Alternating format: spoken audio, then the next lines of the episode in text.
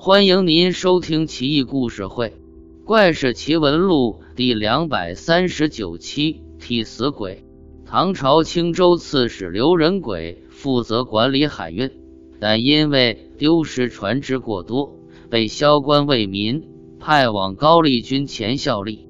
可是郁闷的也可能是泡菜吃多了，水土不服。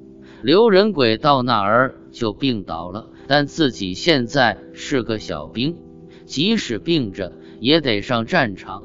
于是攻打平壤城时，刘仁轨咬牙坚持在战场一旁的帐篷里边躺着，看军士们攻城，也算是尽点心意了。可是一个老兵走过来，故意找茬儿，坐在刘仁轨身前，完全遮挡了他的视线。刘仁轨好歹也是做过大官的，急了，痛斥老兵油子欺负人。老兵对他不屑一顾，说道：“你想看，我也想看，关你什么事？谁让你压这里舒服呢？”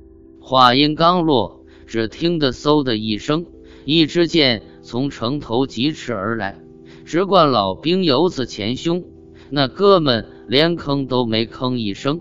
到地气绝，刘仁轨惊得一身汗，病已好了大半。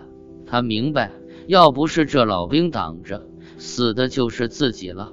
刘仁轨后来出将入相，建立一生功业，特别是白江口海战，他智勇双全指挥若定，打得倭寇和百济联军闻风丧胆，成为中国古代史上。对外大规模海战胜利的典范，青史留名，所以还得感谢那位倒霉催的老兵游子呢。